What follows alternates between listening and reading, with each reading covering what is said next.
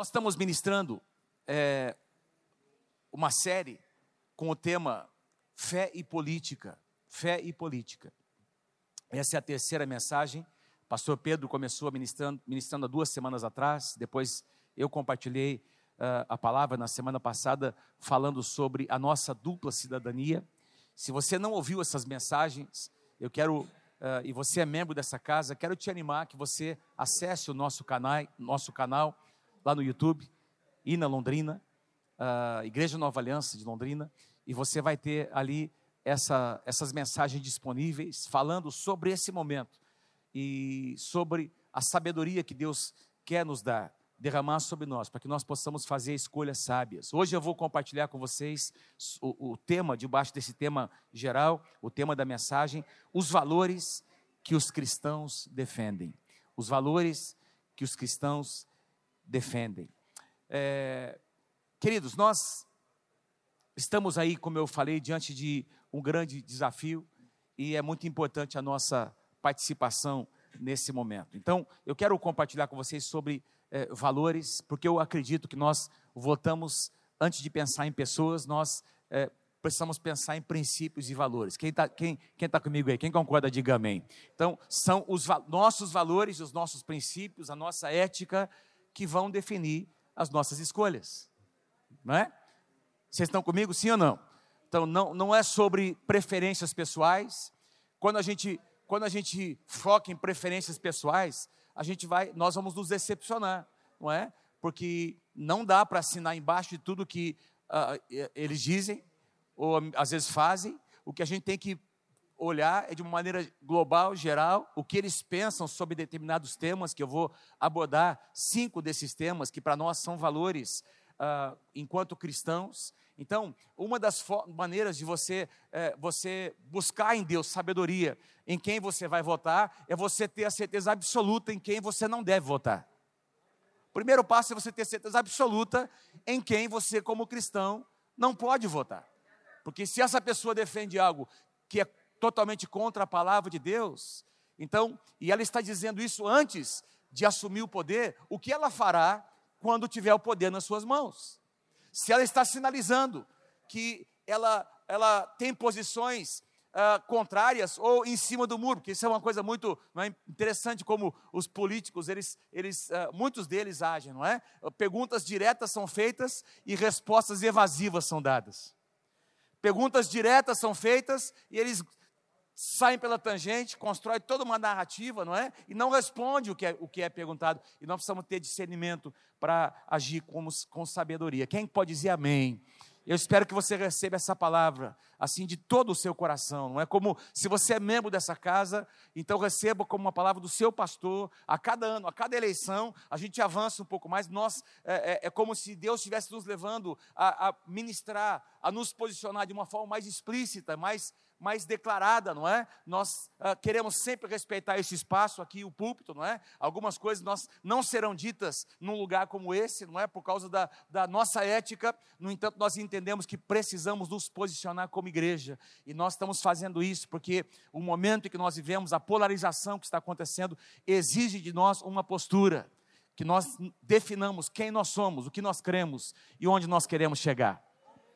Esse é o propósito dessa palavra. Amém? Queridos, logo após a morte de Estevão, o primeiro mártir uh, que nós encontramos ali no livro de Atos, logo no começo de Atos, Deus começa, aquele mover de Deus sobre a igreja, a igreja começa a se multiplicar, e aí, quando aqueles diáconos são estabelecidos, entre eles Estevão, um grande homem de Deus, cheio do poder do Espírito Santo, e a Bíblia diz que ele foi apedrejado, começa logo depois dessa situação ali em Jerusalém, começa uma grande perseguição ah, ah, dos, dos crentes, né, dos discípulos, contra os discípulos.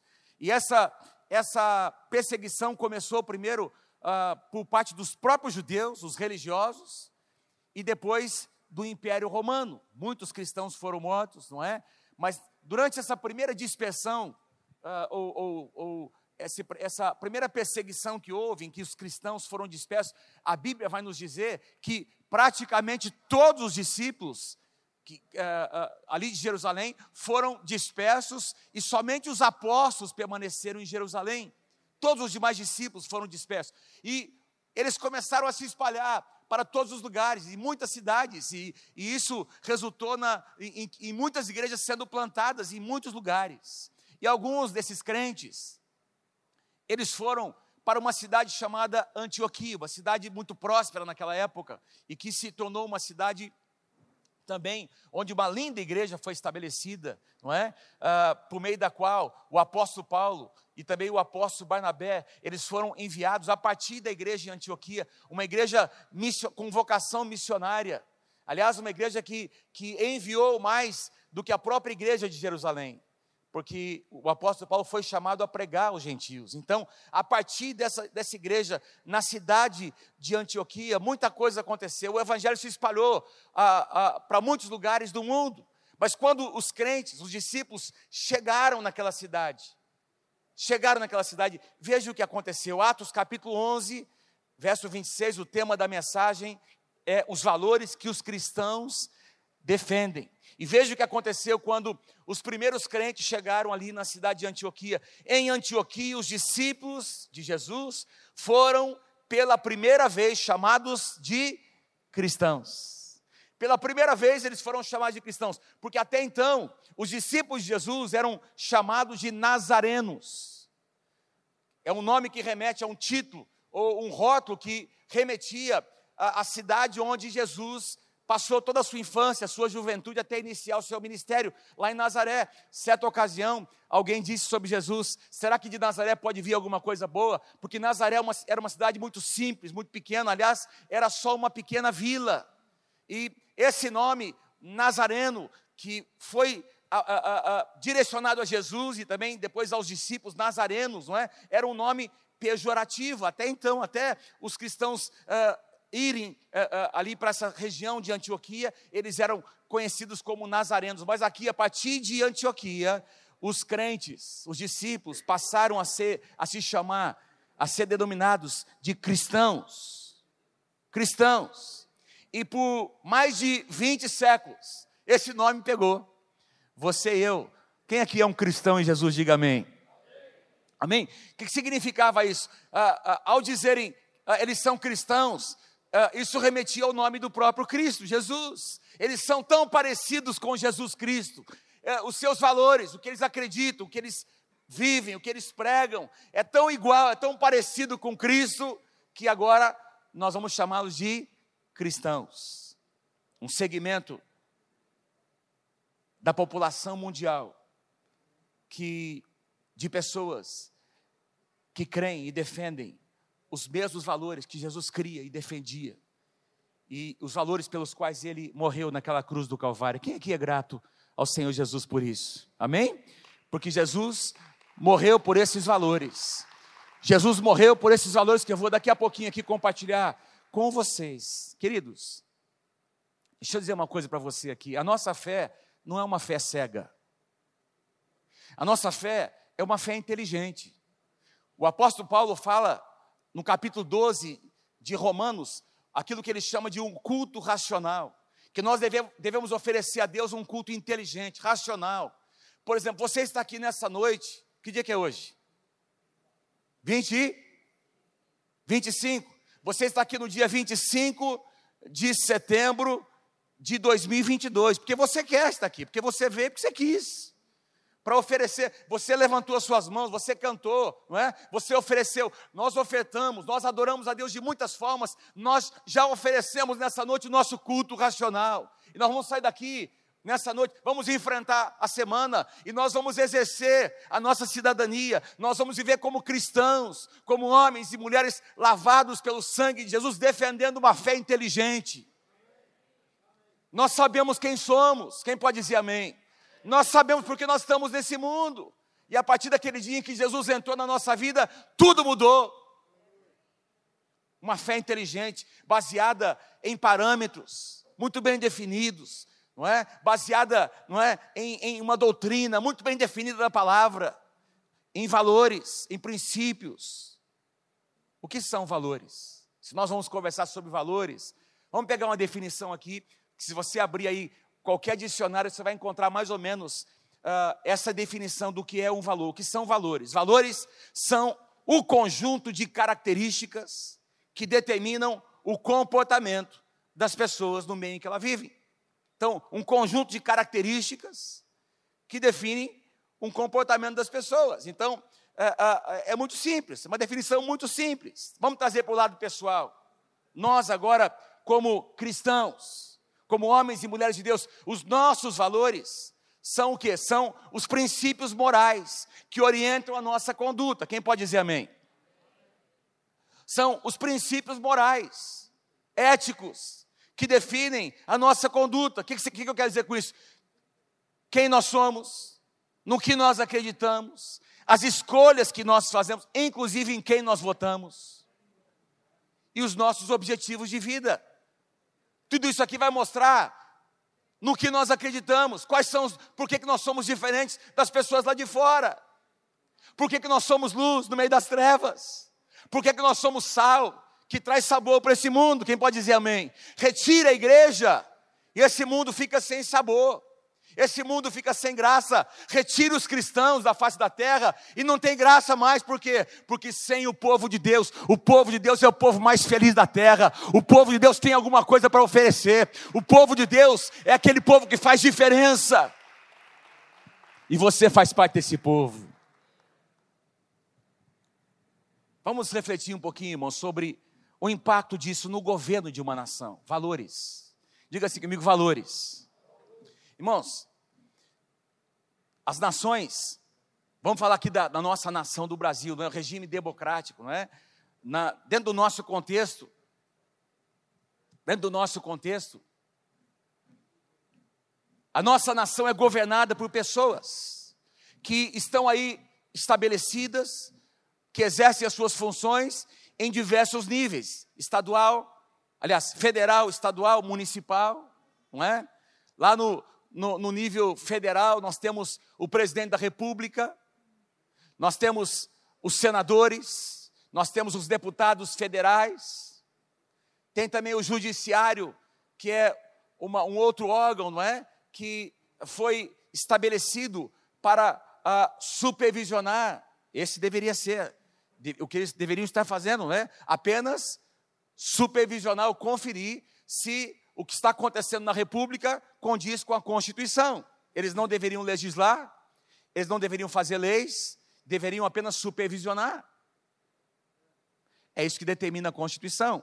Então, esse aqui é o âmbito federal. Nós temos no, no estadual os governadores, o governador de cada estado, temos os deputados estaduais, no âmbito municipal nós temos o, o prefeito, ou os prefeitos de cada uh, cidade, os vereadores. Beleza, gente? Todas essas pessoas, nós estamos falando aqui de milhares e milhares de pessoas que estão aí ah, nos diversos níveis de governo da nossa nação, todas essas, 100% dessas pessoas, elas não são neutras, elas têm valores, elas agem, decidem com base naquilo que elas creem, mesmo aqueles que dizem que nem creem em Deus, esse é um valor. Não acreditar em Deus vai determinar a postura de uma pessoa. Quem quer, diga amém. Quem está comigo? Não acreditar no que a palavra de Deus diz, nos princípios da palavra, determinam também o valor que uma pessoa tem e como ela vai interagir com a sociedade. Quem está comigo aí, diga amém. Certo político disse, alguns anos atrás, numa entrevista, essa senhora disse: nós faremos aliança até com o diabo para conseguir o que nós queremos. Se for necessário, nós fazemos, nós faremos aliança até com o diabo. E ao dizer isso, porque a minha Bíblia diz, e a sua também, que a boca fala do que o coração está cheio, ao dizer isso, ela está dizendo, ela está mostrando quais eram os seus valores. Nenhuma pessoa é neutra todas as pessoas vão defender, vão defender e lutar por aquilo que elas acreditam, para o bem ou para o mal. Amém? Essa é uma realidade. Eu li aqui com vocês Provérbios 29, 2, semana passada, que diz assim: quando os justos governam, o povo se alegra. Mas quando os perversos estão no poder, o povo geme. Quando os justos governam, o povo se alegra por quê? Por causa dos seus valores, seus princípios. Quando os ímpios, os perversos estão no poder, o povo geme. Irmãos, nós podemos ver isso aqui no Antigo Testamento, não é? Quando nós, nós encontramos lá o sistema monárquico, tanto em Israel quanto em Judá, depois que houve a separação. A Bíblia vai nos mostrar que todos os reis lá do, do, do da parte do norte, não é? De, de, de Israel, todos eles foram reis que não foram tementes a Deus. Os reis de Judá ali no sul, vários deles foram homens de Deus, tementes a Deus. E aí você vai perceber as consequências no governo que eles fizeram, que eles exerceram. E por quê? Porque eles não eram pessoas neutras, não existe pessoa neutra. Por muito tempo nós, cristãos, como eu disse na semana passada, nós permanecemos omissos, deixando de cumprir o nosso papel como verdadeiros agentes secretos. Ninguém sabia o que nós pensávamos. A gente não tocava em determinados assuntos. Em alguns casos, ninguém sabia que você era, um, era crente. Não, não, deixa esse negócio, não vamos nem comentar nada. Para não gerar, para não dar problema aqui. Mas isso mudou, irmãos. Quem pode dizer amém? Isso mudou. Nós começamos a assumir quem nós somos. No bom sentido, nós começamos a dar cara para bater. Nós começamos a assumir a, a nossa identidade em Deus, porque nós temos uma identidade. Então, nos púlpitos do Brasil, os pastores e pastoras, homens e mulheres de Deus, começaram a pregar, a igreja começou a se levantar, a oração, os clamores subiram até o coração de Deus, e a igreja começou a se posicionar, uma chave virou aqui no coração dos crentes, dos cristãos. E nós percebemos que precisamos mostrar e dizer e deixar que as pessoas saibam em que valores nós acreditamos, o que nós cremos. Com relação às eleições, eu escrevi algo aqui que eu gostaria que você guardasse isso. É mais ou menos o que, o que Deus colocou no meu coração aqui, que resume, não é? Antes de eu entrar aqui nesses valores, resume o propósito dessa, dessa palavra, não é? A escolha inteligente dos candidatos que defendem os valores bíblicos. É uma mordomia que Deus confia a cada um de nós, cristãos, e ao mesmo tempo cidadãos de uma democracia. Diga assim comigo: mordomia. Mordomia é uma palavra bíblica que fala, meus irmãos, de uh, uh, uh, uma, uma responsabilidade que nós temos. Então, por exemplo, quando Jesus fala sobre a parábola dos talentos, não é? Onde para cada um deles foi entregue um número de talentos segundo a sua capacidade, cada um deles tinha que administrar, mordomia. Ser um bom mordomo daquilo que Deus colocou nas suas mãos, nas minhas mãos. Fala da nossa mordomia. Deus meus irmãos, quem aqui tem recebido muito de Deus, levanta a sua mão. Amém? Deus tem feito coisas maravilhosas nas nossas vidas, e Deus tem nos permitido viver num país onde nós podemos nos expressar. Em muitos países isso não é possível, mas nós vivemos numa democracia, e nós somos cristãos, nós somos uma parcela importante da sociedade, e nós precisamos então, meus irmãos, exercer essa cidadania de uma forma inteligente candidatos que defendem os valores bíblicos. São esses que nós precisamos escolher. Eu não estou, mais uma vez eu digo, não estou me referindo a preferências pessoais. Eu tenho visto, ouvido muitas pessoas, ah, eu não gosto muito do jeito da, da, daquele candidato falar, ah, da forma como, como ela faz isso, como ele faz aquilo. Irmão, não é sobre isso. Não é sobre preferência. A pergunta é: quais são os valores desse ou dessa, desse candidato ou dessa candidata? Essa é a pergunta que nós vamos fazer. O que ele defende, o que ele crê, o que ele fala, qual é a sua trajetória. Eu acho muito interessante você, e a gente vê agora nessa época de campanha, as contradições entre o que alguns candidatos, alguns candidatos disseram há pouco tempo atrás e o que eles dizem hoje. Verdadeiros camaleões. Ué, o que aconteceu? Mudou de ideia mudou de ideia por causa da conveniência. Isso fala do caráter de uma pessoa. Quem está comigo aí, diga amém. Isso fala do caráter de uma pessoa. Diga assim comigo: a escolha inteligente é o que nós devemos fazer. Acompanhe comigo aqui o que Paulo escreveu aos Efésios capítulo 4. Efésios capítulo 4, 14 e 15. O propósito é que não sejamos, Paulo diz, não sejamos mais como crianças, levados de um lado para o outro pelas ondas, nem jogados para cá e para lá, por todo o vento de doutrina e pela, presta atenção, pela astúcia, presta atenção, irmãos, e pela esperteza de homens que induzem ao erro. Vou repetir. Que não sejamos mais como crianças, como crianças, como bebês que não conseguem julgar, não conseguem discernir, levados de um lado para o outro pelas ondas, qualquer conversa fiada, não é?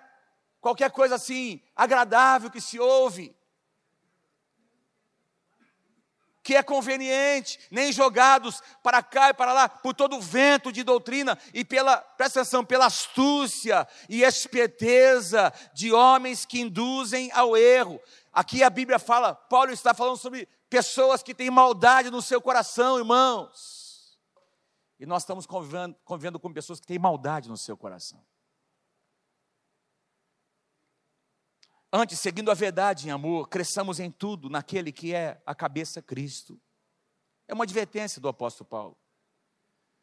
Ele está dizendo: olha, que não tem nenhuma, nenhum elogio, nenhuma honra para, não é a palavra que eu quero ainda, uh, não tem nenhuma, uh, para as pessoas que são ingênuas, não tem nenhuma honra, não, nenhuma virtude. Ser uma pessoa ingênua que não consegue discernir essas vozes. E aqui, quando Paulo fala sobre ah, ah, levados por todo o vento de doutrina, não é só doutrina bíblica ou de, do, doutrina de demônios, espiritualmente falando. Doutrina aqui se refere a todo tipo de ensinamento, de preceito. Os partidos políticos têm a sua doutrina. Os partidos políticos têm que escrever a sua doutrina, no que eles creem, no que eles acreditam. Então, a palavra de Paulo aqui é muito mais ampla do que apenas o aspecto espiritual. Vocês estão comigo aí, gente? Então, assim, Paulo está dizendo: olha, não tem nenhuma virtude em ser uma pessoa ingênua, que não consegue discernir, em ser levado para lá e para cá, pela conversa fiada de alguns.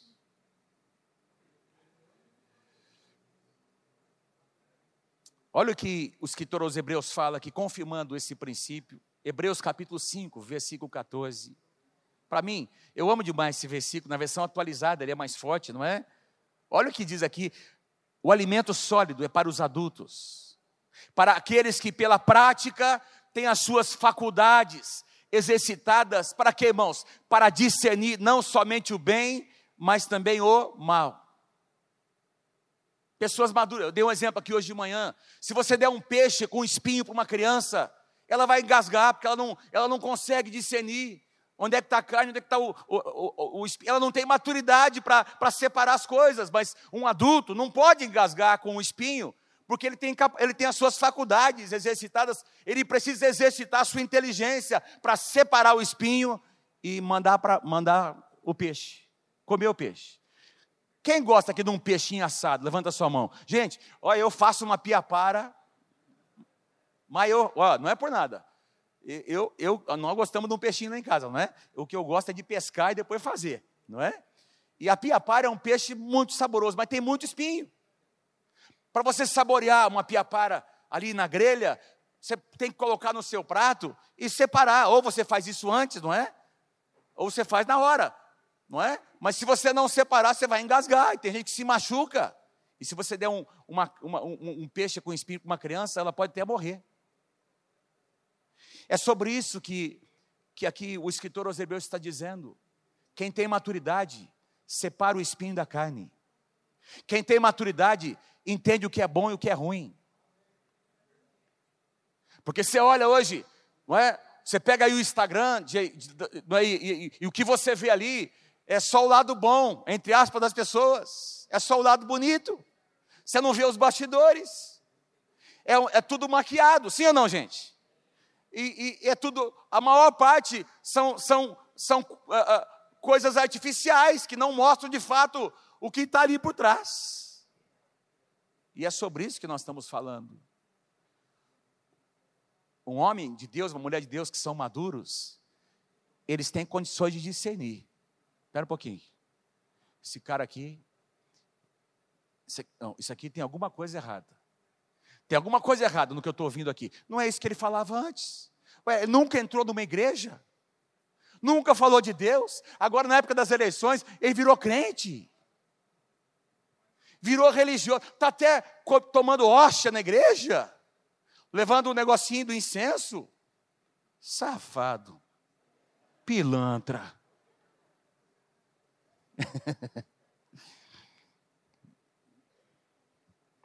Pastor, como é que você está se sentindo esses dias? Indignado.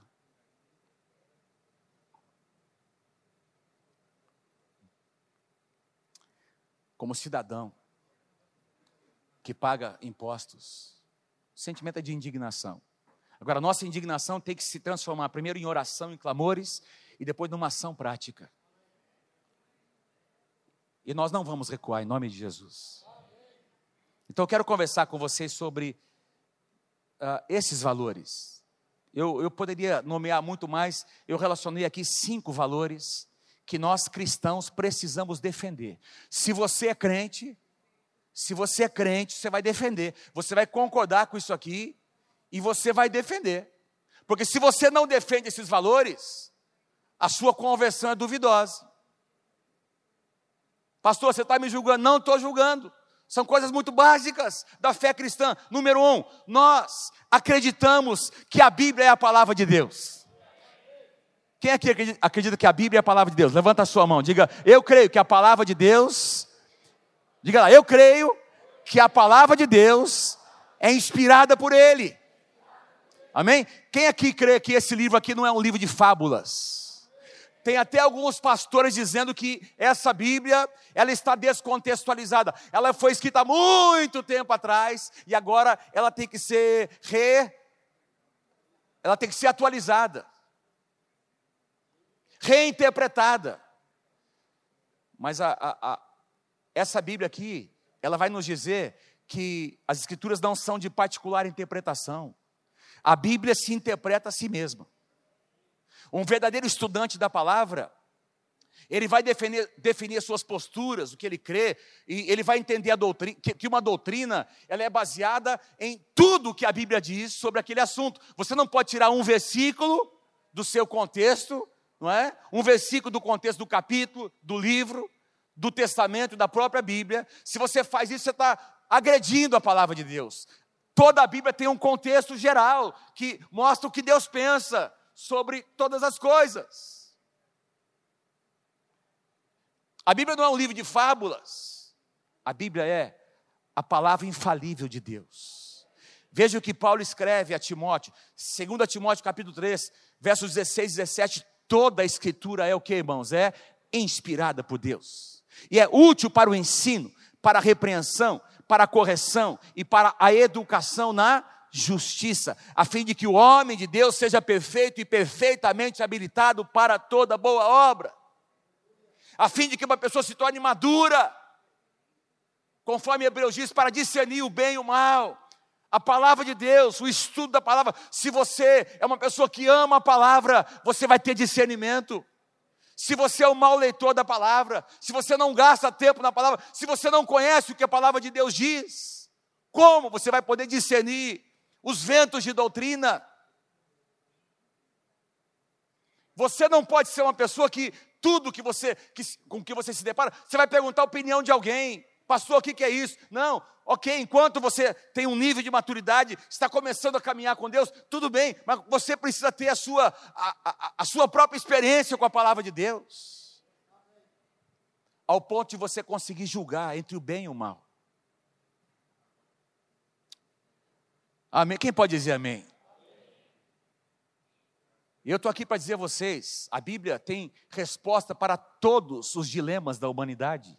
Pensa em qualquer problema, pensa em qualquer situação, pensa no que você quiser e você vai encontrar uma resposta na palavra de Deus que vai trazer solução para aquele conflito, para aquela situação.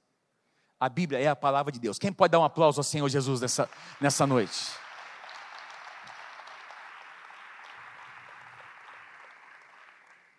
Os candidatos em quem você está pensando em votar, eles respeitam a palavra de Deus? Eles acreditam na palavra de Deus? Isso é um valor. Isso é um valor que você tem que carregar no seu coração. Esse é um ponto que pode definir entre você votar em alguém e não votar mais. Eu, eu, mais uma vez eu digo, não é uma questão de preferências. A pessoa pode, assim, ser uma pessoa bonita, educada. Puxa, ele fala três, quatro, cinco línguas. Olha como ele se veste bem, como ele fala bem. Mas ele não crê no que você crê. Ele defende o aborto. Ele defende a legalização das drogas. Como é que faz? Ah, mas eu gosto tanto dele, pastor. E daí? E daí? Se ele tem valores que não são os seus e os nossos, ele vai trabalhar para que o que nós acreditamos, o que nós acreditamos não aconteça. Ele vai trabalhar para que o reino de Deus não se estenda nesse país. É isso que vai acontecer. Vamos para o segundo valor. Nós também acreditamos que Deus existe. Simples. Deus existe. E mais, Ele não é só mais um Deus, entre tantos deuses, Ele é o Deus, Criador dos céus e da terra. Amém? O Deus, o único Deus verdadeiro, que está acima de todo principado, toda potestade, acima de todos os deuses. E a minha Bíblia, a sua Bíblia nos dizem que esse Deus se manifesta, ele existe, melhor dizendo, em três pessoas: o Deus Pai, Deus Filho, Deus Espírito Santo. Diz que esse Deus, diferentemente de todos os demais deuses e qualquer outra religião, ele decidiu tornar-se homem, Deus encarnado, Jesus Cristo, decidiu entregar a sua vida para que eu e você e toda a humanidade pudéssemos experimentar a nossa redenção. É o único Deus que fez isso. Os outros deuses exigem trocas, penitências. Exige que você dê alguma coisa. O nosso Deus não, ele deu primeiro. Nós amamos porque ele nos amou primeiro. Porque Deus amou o mundo de tal maneira que deu o seu Filho unigênito, para que todo aquele que nele crê não pereça, mas tenha vida eterna. Aleluia. Romanos 11, a partir do versículo 33, diz assim: ó a profundidade da riqueza, tanto da sabedoria como do conhecimento de Deus. Põe a mão assim na sua, assim, aqui, assim como um ato simbólico, diz assim: Senhor, diga assim, Espírito Santo, abre a minha mente, para que eu possa conhecer as profundezas de Deus. Quem deseja, diga amém. As profundezas de Deus. Oh, profundidade da riqueza, tanto da sabedoria como do conhecimento de Deus, quão insondáveis são os teus juízos, e quão inescrutáveis os teus caminhos, não consigo entender com a minha mente natural. Quem, pois, conheceu a mente do Senhor? Ou quem foi o seu conselheiro? Ou quem primeiro deu a ele para que lhe venha a ser restituído? Porque dele e por meio dele e para ele são todas as coisas, a ele, pois a glória eternamente. Amém. Ele é Deus. Por que é importante isso, irmãos? Porque nós acreditamos num Deus que criou todas as coisas. Nós acreditamos que Adão e Eva não é uma historiazinha que foi criada. Nós acreditamos que a Bíblia diz, o que a Bíblia diz é verdade. Aconteceu. Mas como é que você explica, pastor? Jonas, aquela história de Jonas, o cara ficou três dias dentro da barriga de um peixe, pastor, como é que você explica? Eu não explico, porque você não explica uma coisa dessa. Você acredita. Como é que você explica, pastor? O mar abrir assim, o mar, o mar abrir, formando aquelas colunas, e aquele povo, três, aproximadamente 3 milhões de pessoas passarem a pés enxutos. Você não explica, é um milagre. O milagre você não explica, você vive, você experimenta. É assim que funciona. E tantos outros milagres. Alguém disse: não, pastor, mas esse negócio do mar vermelho aí, os cientistas já comprovaram que ó, tem, uma, tem uma época do ano, ah, de tanto em tanto tempo, que o mar, num, num determinado ponto, ele fica assim tão raso que as pessoas conseguem passar. Então, como é que morreram aqueles soldados? O milagre foi maior ainda, então afogados. O milagre você não explica. Quando você acredita no que a palavra de Deus diz, quando você entende que esse aqui é um livro inspirado, você crê num Deus criador. Nós acreditamos no criacionismo. Foi Deus quem formou o homem, quem criou todas as coisas. Ah, mas e as teorias? Nós respeitamos, as teorias são teorias. Se Deus um dia nos der a graça de da gente ter uma escola, que nós estamos orando por isso. Estamos orando por isso, irmãos. Nós até vamos falar de algumas teorias, porque os alunos têm que enfrentar o vestibular, mas nós vamos dizer que no que nós acreditamos. Nós cremos num Deus que é criador dos céus e da terra, que criou a humanidade. Nós cremos num Deus que criou o homem, a sua imagem, a sua semelhança. Quem pode dizer amém? De acordo com a sua vontade. Hebreus capítulo 11, versículo 3, na versão atualizada. Pela fé entendemos que foi o universo formado pela palavra de Deus. De maneira que o, visi, o, o visível veio a existir das coisas que não aparecem. Os candidatos em, que você, em quem você pensa em votar, eles acreditam em Deus? Ou eles só dizem que acreditam? Pensa nisso, irmão. Pensa nisso, minha irmã. Eles respeitam.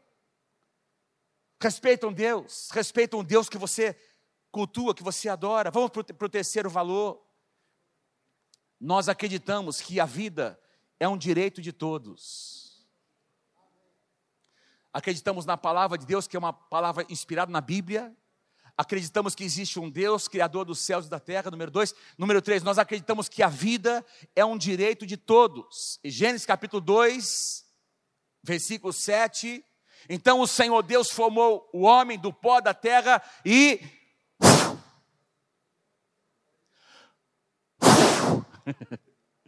Soprou vida. Gente, deve, ser, deve ter sido algo tão. Imagina, Deus fez ali com as suas mãos, o homem, não é? Do, aquele, aquele barro, ele foi fazendo todos os detalhes, mas era ali ainda alguma coisa, não tinha vida. E aí Deus.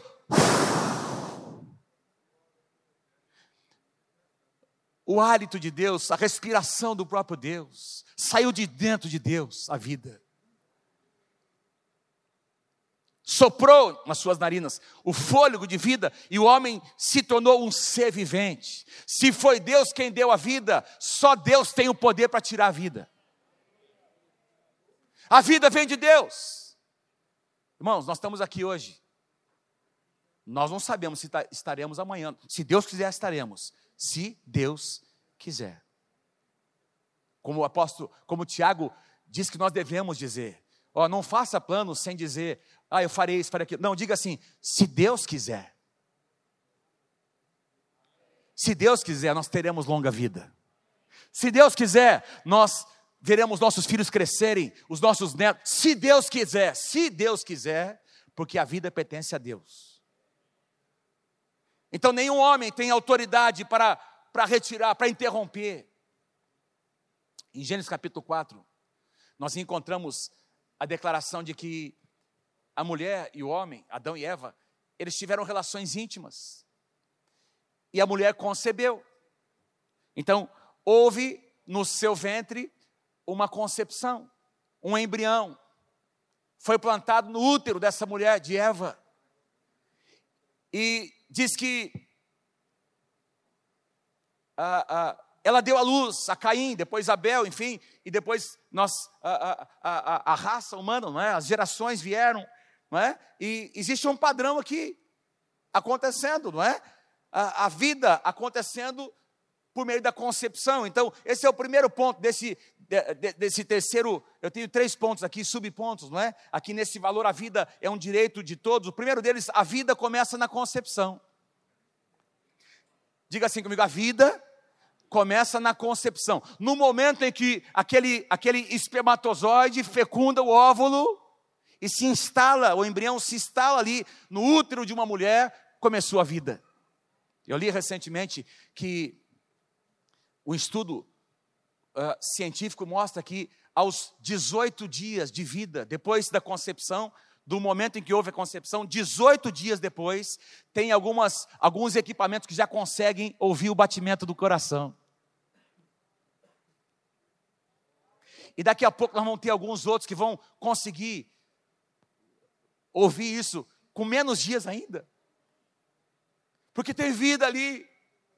Mas eles estão tentando dizer que é só um amontoado de células. Eles estão tentando dizer que não é um ser, é só alguma coisa.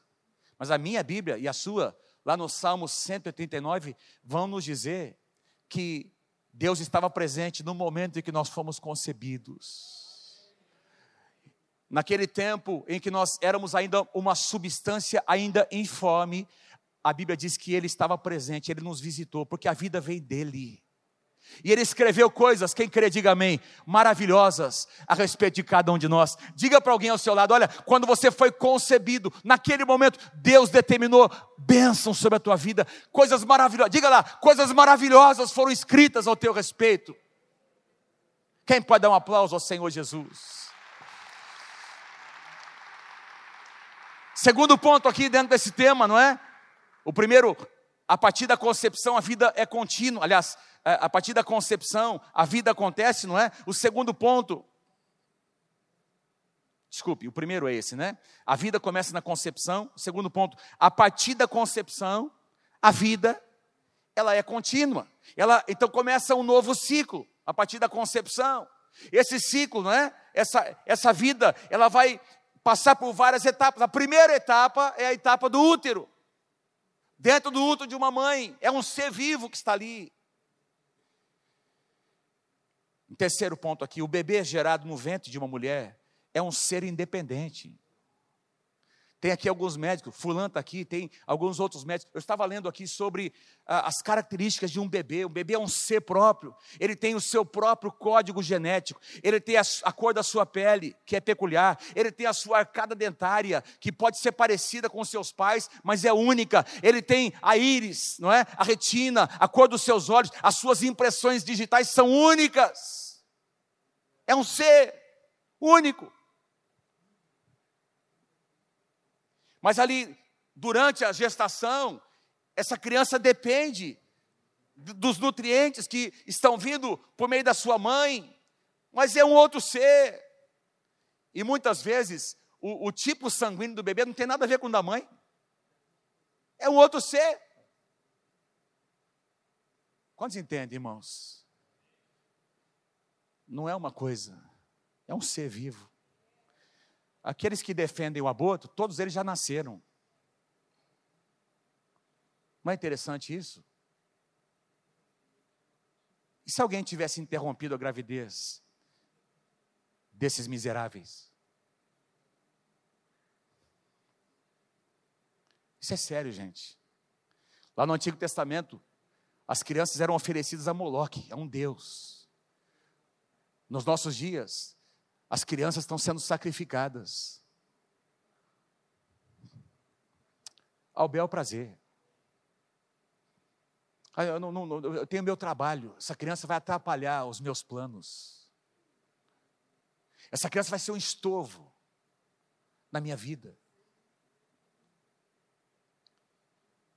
O aborto, meus irmãos, pela lei brasileira, a Constituição diz que tem duas possibilidades para o aborto acontecer: liberados pela lei, pela Constituição brasileira, o Código Penal, melhor dizendo. Em primeiro lugar, quando existe uma gravidez resultante de um estupro.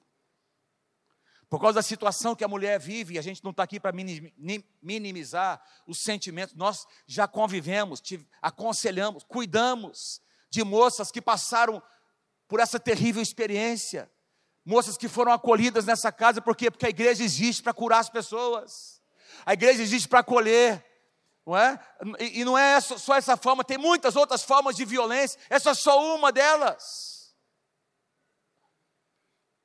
E aí, irmãos, existe essa possibilidade que a lei dá de retirar, de interromper uma gravidez, por quê? Porque a mãe, sim, a mãe está ferida, está machucada, mas nós entendemos que tem um jeito, ela pode ser curada. Deus pode usar até disso, para que essa mulher um dia possa ser uma bênção para outras pessoas. Quem passou por uma dor como essa, pode ministrar para uma pessoa que eventualmente vai passar pela mesma dor. Existe a opção, por exemplo, de fazer uma doação dessa criança. Tem outras possibilidades. A segunda razão pela qual o nosso Código Penal permite é, é, que o aborto aconteça é quando a mãe está correndo risco de vida. A gravidez é uma gravidez de risco. E aí os médicos dizem: olha, é, é, é se a gravidez continuar, a mãe pode morrer. E aí a lei permite que essa criança seja, que seja interrompida essa gravidez. É uma brecha que existe na lei. O STF também abriu uma, uma outra exceção em caso de crianças portadoras de anencefalia, má formação do cérebro, do encéfalo e da calota craniana. Então, ou seja, essa pessoa, ela, ela, essa criança, ela não tem, não tem a massa ali, a, a, a cerebral. E aí, a, o código brasileiro permite que essa gravidez seja interrompida. Mas a discussão sobre o aborto nos nossos dias é muito mais ampla. E aí vem toda essa narrativa que é criada, não é? Porque tem uma, uma intenção por trás. Ah, não, é uma questão de saúde pública. Quem já ouviu isso aí? Ah, por quê? Porque as mulheres que têm menos condições, elas procuram uma clínica clandestina. E tem muitas mulheres morrendo porque não podem pagar para um aborto. Então, as que têm, que têm dinheiro vão lá para a Alemanha, vão lá para a Itália, vão lá para outros países onde é permitido o aborto. E as mulheres que não têm condições, elas tentam fazer o aborto numa clínica clandestina e muitas delas morrem, elas pegam infecção, elas têm problemas sérios de saúde, inclusive nós conhecemos pessoas que fizeram. E de fato isso acontece. Mas vocês percebem que toda, uma, toda a narrativa é construída e não a, a solução que deveria ser, não é? Uh, um cuidado para que não engravidasse. É como, é como a proposta de, de uh, uh, legalização das drogas. Já que a gente não consegue controlar, vamos legalizar. É, mas o governo tinha que ter políticas para ensinar os jovens a não se tornarem dependentes. O governo precisa desenvolver políticas e a igreja entra nessa, nesse, nesse vácuo para mostrar que os jovens não precisam ter relações sexuais antes do casamento. Eles devem se guardar. Quem está comigo aí, diga amém.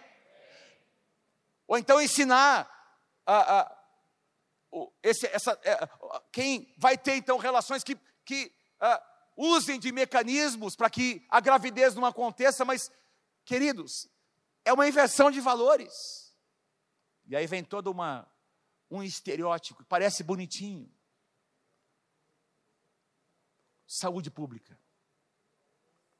Mas por trás tem toda uma indústria tem toda uma, uma narrativa. Irmãos, na França, alguns meses atrás eu li essa reportagem, na França, o parlamento, a França que já, onde já era, já era aprovado o aborto, o, o parlamento estendeu o prazo para, para que o aborto se faça de 12 para 14 semanas. 14 semanas. Você já pode ouvir o batimento cardíaco. Quer dizer, autorizou. E se os médicos não fizerem, a lei francesa permite que uma parteira faça o aborto. Na casa de uma mulher. E eles dizem lá que o próximo passo é aumentar o prazo. Na Argentina isso já aconteceu, na Colômbia já aconteceu. Já tentaram aprovar no Brasil, mas eles fizeram uma pesquisa. No Brasil foi feita uma pesquisa, eu acho que em 2017, se não me engano, onde a pesquisa demonstrou que cinquenta e tantos por cento da população, pouco mais de 50 por cento, é totalmente contra o aborto. Tem mais 20% que não sabem ali, não tem uma definição. É uma minoria que, que ah, defende a legalização do aborto de maneira irrestrita. Mas porque o povo de Deus se posicionou. Porque alguns políticos, crentes, católicos, cristãos, que estão lá representando a igreja, se posicionaram. Eles não aprovaram. O STF tentou aprovar. A população se manifestou. Quem está aí, diga amém. Porque é isso que nós precisamos fazer. Cada vez mais as pessoas aceitam isso como se fosse algo absolutamente normal. Pastor Pedro falou aqui, há duas semanas atrás. Talvez, e muito bem colocado por ele, num, num, grupo como esse, talvez algumas irmãs que estejam aqui, numa outra fase da sua vida, quando você não conhecia o Senhor, você talvez tenha tido essa experiência. E você sabe as marcas que uma experiência como essa produzem. Por isso, a igreja é importante na sua vida para que você possa ser curada, porque em Jesus não há mais condenação. Amém, queridos? Deus vem, existe perdão da parte do Senhor e uma proposta de um novo começo. Mas nós precisamos nos posicionar em relação a esse valor. Quem pode dizer amém? Diga assim: a vida é um direito de todos já que eles defendem tanto as minorias, por que não defendem alguém que nem consegue se expressar?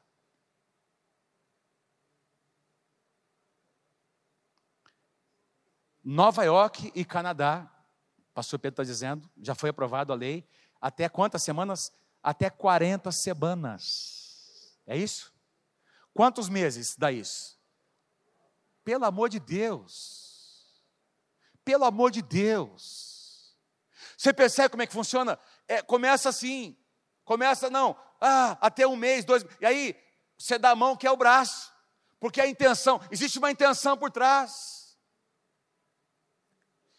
Esses dias eu vi uma foto de uma mulher, ali um negócio, uma aberração, se referindo àquele, àquele, àquele feto, eu não lembro o que estava escrito ali, era um negócio, uma, é, né, tinha matando, uma coisa assim agressiva. Eu sou dono do, dono do meu eu faço com o meu corpo o que eu quiser.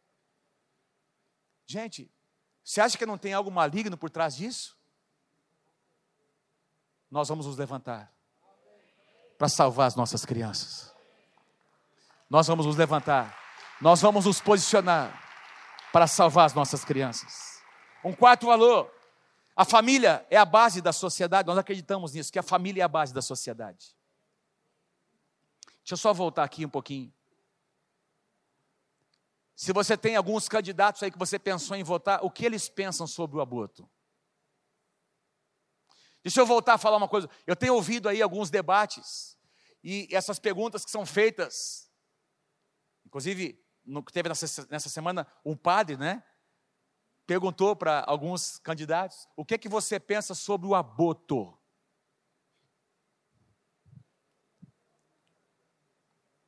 Não responde. Não responde.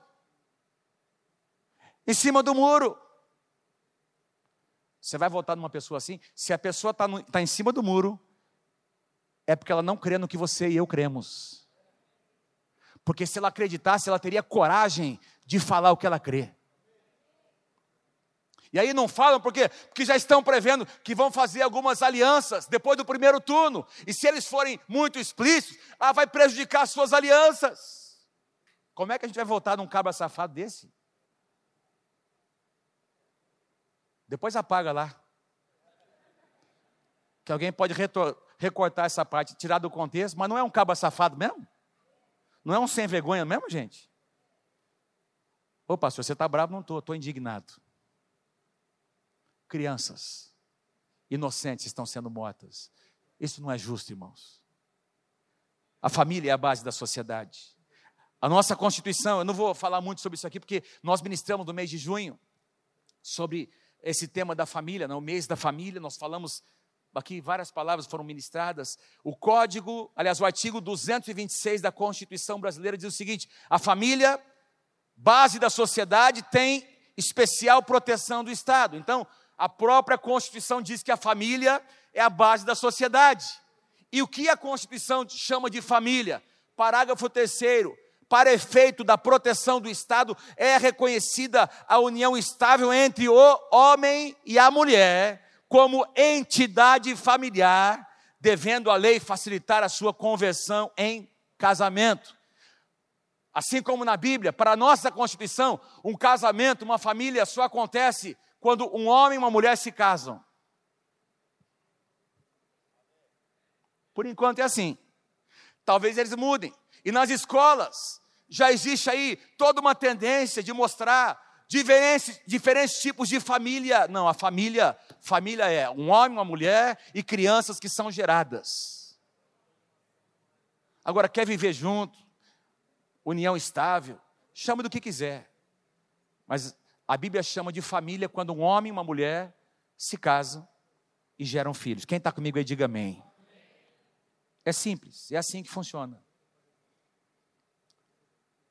E qualquer coisa diferente disso é a relativização, é a, é a diminuição. Agora estão querendo aí, não é? Você vê como é algo tão forte a, a, intenção de desconstruir o conceito de famílias. Nós começamos a ouvir aí que algumas escolas não estão nem querendo mais comemorar o dia dos pais nem das mães. Já ouviu falar nisso? Porque agora tem que descaracterizar. Porque, entre aspas, algumas famílias fogem ao padrão. Mas peraí, não é? Família é família. Família é família. Agora nós respeitamos. É o que eu falei, cada um escolhe o que quer, viver como. Agora, meu querido, então que eles vivam, que eles façam, mas que nós também sejamos respeitados naquilo que nós cremos, naquilo que nós pensamos, naquilo que nós defendemos. Gênesis 2, 24, e deixa, por isso deixa o homem, o pai e a mãe se unem à sua mulher, tornando-se os dois uma só carne. Amém, irmãos? É Adão e Eva, não é Adão e Ivo. Adão e Eva, Deus criou um homem e uma mulher, e assim nasceu uma família.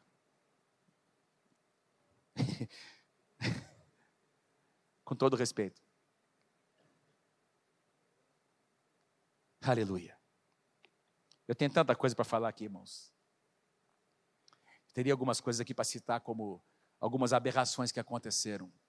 alguns anos atrás, vocês lembram que aconteceu uma, o que eles chamaram de performance, lá no, no Museu de Arte Moderna de São Paulo. Um artista, uma peça teatral, um artista estava nu e uma criança de quatro anos de idade tocando esse homem. Isso gerou uma polêmica incrível no Brasil. E aí saíram os defensores da suposta liberdade, que não é liberdade, é libertinagem, para dizer que era apenas uma performance artística.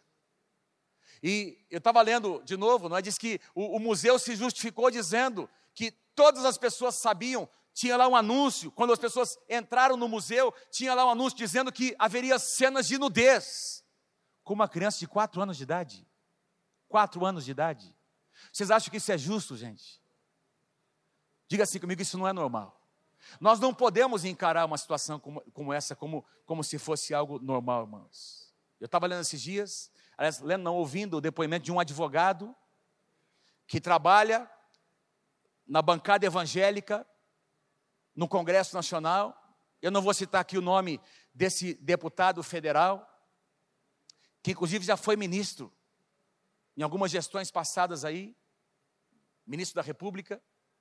E esse deputado, ele tentou aprovar um projeto ali no Congresso Nacional, propondo a possibilidade de legalização do casamento entre pessoas consanguíneas. O que você quer dizer com isso, pastor? A proposta dele é a seguinte: se o pai se, se apaixonar pela filha, ele pode se casar com a filha. Se a irmã, se a menina se apaixonar pelo irmão, eles podem se casar e ter relações. A palavra de Deus chama isso de incesto. Eles querem transformar num projeto de lei. E querem chamar isso de família. Diga assim: misericórdia. Eu estou falando de fatos. Eu não estou aqui fazendo conje, uh, conjecturas. É um plano, irmãos, é uma agenda global para desconstruir a família. Para desconstruir o conceito de uma família tradicional Ontem correu um vídeo aí, sexta, sábado, um vídeo lá de uma, onde uma ministra da, da, da, chamada ministra da Igualdade lá na Espanha, defendendo o direito de todas as crianças, delas crianças pré-adolescentes escolherem se elas querem ou não, se elas desejam ou não ter relações sexuais com adultos, independentemente, disse ela, da opinião dos pais, da sua família elas têm o direito de escolher. Uma criança tem capacidade de julgar uma situação como essa? Isso é pedofilia, irmãos. Pedofilia. Oi?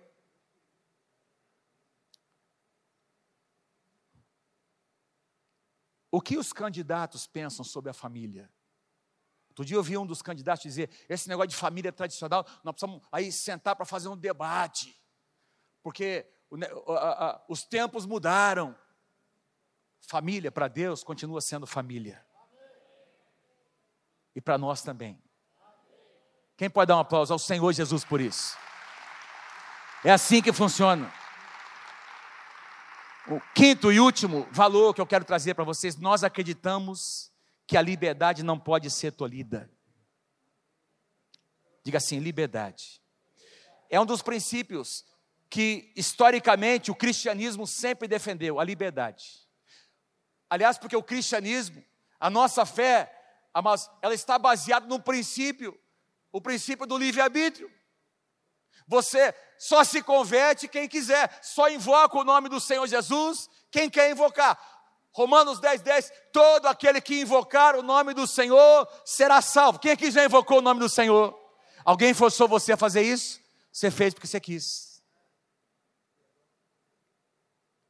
A porta é estreita, o caminho é apertado. Então você tem que decidir, é um caminho que nós decidimos seguir. A salvação é uma escolha que nós fazemos. Irmãos, se até a salvação é uma escolha, é porque o nosso Deus é um Deus que estabeleceu a lei da liberdade. Aliás, Tiago fala sobre isso. As pessoas são livres. Olha que Deus, que Deus maravilhoso, irmãos. Ele cria, ele cria o homem e a mulher e o que ele deseja é que haja um desejo espontâneo de adorá-lo. Ninguém é obrigado a fazê-lo. Liberdade. 1 Pedro capítulo 2, versículo 16: Vivam como pessoas livres, mas não usem a liberdade como desculpa para fazer o mal, vivam como servos de Deus. Três tipos de liberdade que nós precisamos defender: a liberdade de expressão, e é por isso que nós estamos aqui. Por isso eu estou pregando para vocês uma palavra como essa. Porque nesse país, um pastor tem liberdade para pregar o que ele crê, dentro, dentro do espaço da igreja. E nós não vamos deixar de pregar, de proclamar a palavra do Senhor. Amém, queridos? Liberdade de expressão. Agora, o problema é que nós estamos vendo as liberdades sendo tolhidas. Presta atenção no que eu estou dizendo a você. Isso deve gerar em nós um sentimento de indignação, nós precisamos orar por isso, porque, ah, porque às, vezes, às vezes nós temos uma, uma postura de assim, ah, não, não vou fazer nada, ah, vamos deixar, não é comigo, não é comigo por enquanto, não é com você agora, daqui a pouquinho vai ser. Se nós não nos posicionarmos, nós podemos perder as nossas liberdades, irmãos. Liberdade de expressão, liberdade de você ir no seu Instagram, no seu, na, na, nas suas mídias, escrever alguma coisa que você quer escrever, as pessoas estão sendo tolhidas.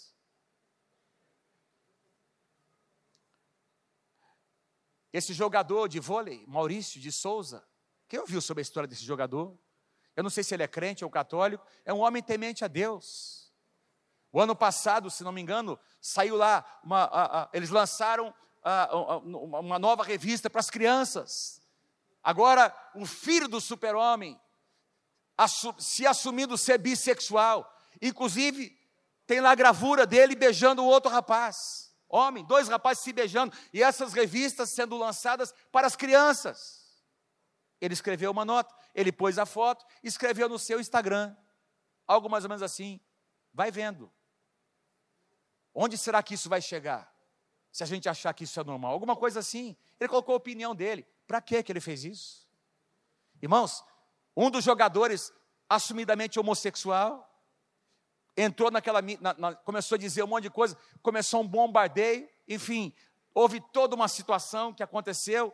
Irmãos, o, a, a, as empresas, as empresas que, é, como é que diz que patrocinavam o Minas Tênis Clube disseram: ou vocês demitem, ou nós vamos tirar o patrocínio. O cara foi demitido, irmãos, por dizer o que ele pensa, porque ele é um cristão. E ele escreveu depois: olha, eu só quis dizer, eu só quis defender a família, porque eu acredito na família. Eu acho que um tipo de literatura como essa não pode ser distribuída para as crianças. Ele só escreveu o que ele pensava, liberdade de expressão. Até, aliás, fiquei sabendo até que repercutiu. Diz que o, o filho do técnico, o filho do Tite, que é técnico da seleção brasileira, era amigo pessoal e curtiu a sua postagem. O moleque foi repreendido. Só que o tiro, né? Foi dado um tiro no pé. Ele foi cortado do Minas Tênis Clube, da seleção brasileira. Mas ele tinha 200 mil seguidores. Hoje ele tem 2 milhões e meio de seguidores. Ele é candidato a deputado federal pelo estado de Minas Gerais. E nós estamos orando para ele ganhar essas eleições. Para ele. Porque você percebe o que está acontecendo? Ele não parou de falar, irmãos, com respeito. Ele não parou de mostrar, ele assumiu o valor que ele acreditava. Ele decidiu perder para ganhar depois. Amém, gente? Ele decidiu perder, ele foi até nas mídias para dizer: olha, não quis ofender ninguém, mas eu continuo crendo, acreditando na família. Isso aqui está errado. Liberdade de expressão. Liberdade, diga assim: liberdade de expressão. Diga assim: liberdade de imprensa e liberdade religiosa. Liberdade de expressão, liberdade de imprensa, a imprensa ter o direito de narrar os fatos, as suas versões, colocar suas opiniões que podem ser contestadas. Opiniões essas que serão, você vê aí muitos veículos de, de comunicação totalmente tendenciosos, não existe contraditório. E não precisamos discernir isso. É muito legal quando você entra numa, numa, numa rede de rádio ou de televisão, onde você consegue ver os dois lados. Existe, existe o contraditório. Tem os dois lados da moeda. E aí você pode julgar. Quem está comigo? Quem concorda, diga amém. Mas alguns veículos de comunicação são totalmente tendenciosos. Ok. Mas nós precisamos discernir. Nós precisamos discernir. Tem alguns programas de televisão que já não entram mais na nossa casa. Tem algumas redes aí de canal aberto que nós não ligamos em casa. Aquela mesmo que você pensou.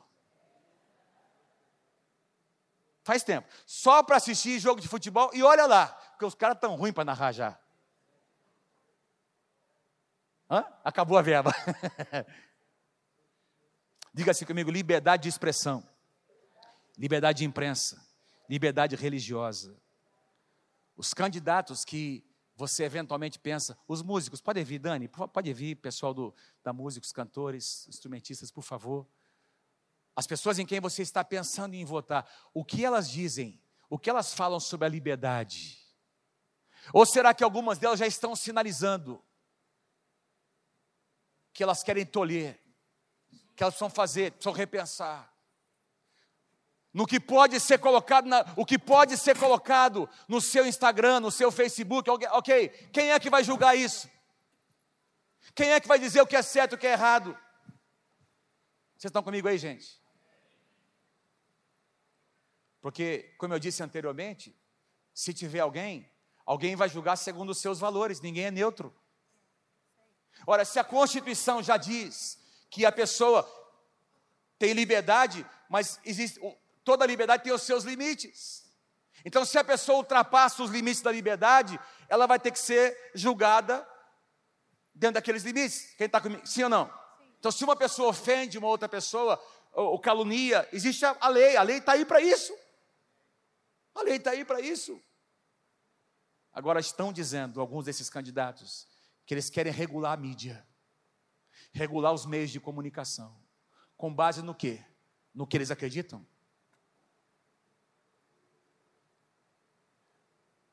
Irmãos, quero finalizar essa palavra. Quem recebe essa mensagem? Amém. com, todo, com toda a abertura do seu coração. Amém. Estou aqui, estou aqui compartilhando. Talvez eu nunca preguei uma mensagem como essa num tempo como esse, num tempo antes das eleições. Mas o momento exige isso, irmãos. O momento exige isso. O nosso posicionamento é importante. Quero revisar com você aqui os cinco valores. Se você puder repetir comigo, esses cinco valores que nós aprendemos aqui nessa noite. Vamos lá. Um, dois, três, quatro, cinco. Vamos lá. A Bíblia é a palavra de Deus. Número dois.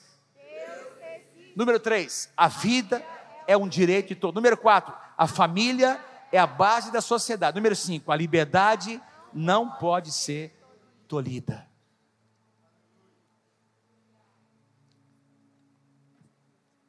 Se você é um cristão verdadeiro, e as pessoas que você tem escolhido para votar não defendem esses cinco valores, então alguma coisa está errada. Ou você é ingênuo demais, e ingenuidade não é virtude, a ingenuidade leva as pessoas a pecarem também, ou você está sendo cúmplice e conivente com algumas coisas que você, como cristão, não pode agir dessa forma. Eu quero finalizar com esse versículo, Efésios capítulo 5, versículo 11, da versão atualizada, é a mais forte. Olha o que Paulo diz: Não sejais cúmplices nas obras infrutíferas das trevas, antes, porém, reprovai-as. João Batista perdeu a sua cabeça, porque ele falou de um pecado, ele reprovou um pecado. Os cristãos morreram porque eles eram uma voz profética. Quantos entendem, irmãos, nosso papel nessa nação? Você recebe essa mensagem? Dê um aplauso ao Senhor Jesus nessa noite.